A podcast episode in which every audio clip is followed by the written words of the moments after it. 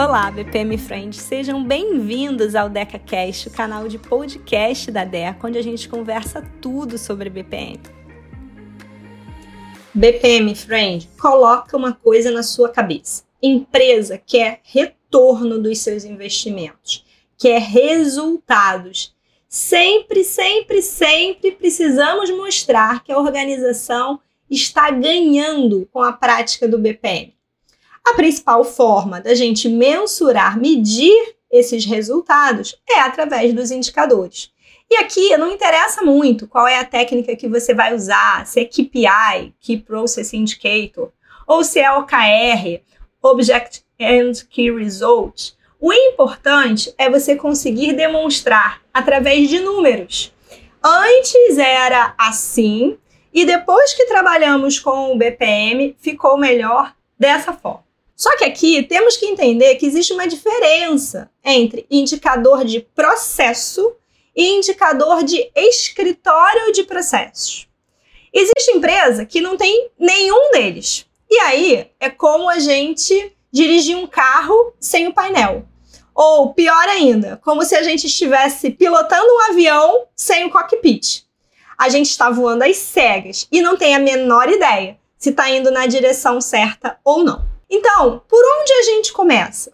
Pelo indicador de processos ou pelo indicador de escritório de processos? Com certeza, pelo indicador de processos. Para cada um dos processos da empresa, podem ser estabelecidos diferentes indicadores. Presta atenção, não precisam ser muitos indicadores. Eu preciso ter bons indicadores, alinhados aos objetivos estratégicos da empresa que realmente me ajudem a interpretar o que está acontecendo com aquele processo.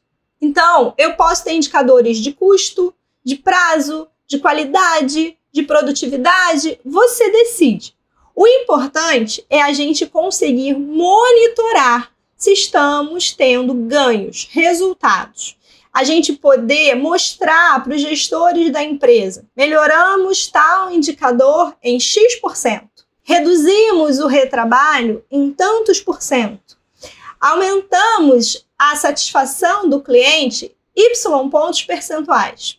Ou seja, através dos números, você prova sem margens para discussões os benefícios que o trabalho de BPM do seu time de processos está trazendo.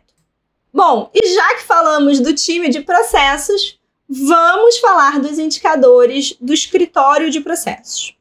Enquanto o BPM Office não tem os seus próprios indicadores, ele pode usar os indicadores dos processos para mostrar os resultados que ele conseguiu obter em cada processo. Esse já é um primeiro passo. E lembre-se, ainda tem muita empresa que não tem nem isso, não tem nem os indicadores do processo.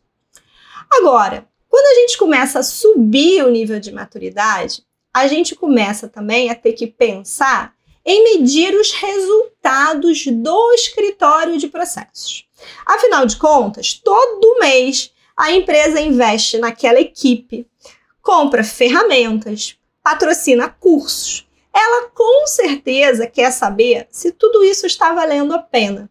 Será que esse time está se pagando? Então, você tem que definir indicadores que mensurem os resultados desse escritório de processos e que mostrem claramente para essa empresa que se ela investir mais no crescimento deste time de processos, vocês conseguem expandir os serviços prestados e trazerem mais retorno ainda.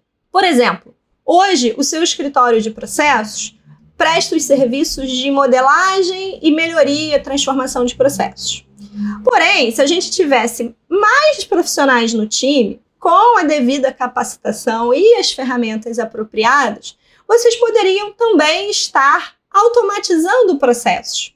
E isso iria trazer muitos outros ganhos para os processos e para os resultados da companhia.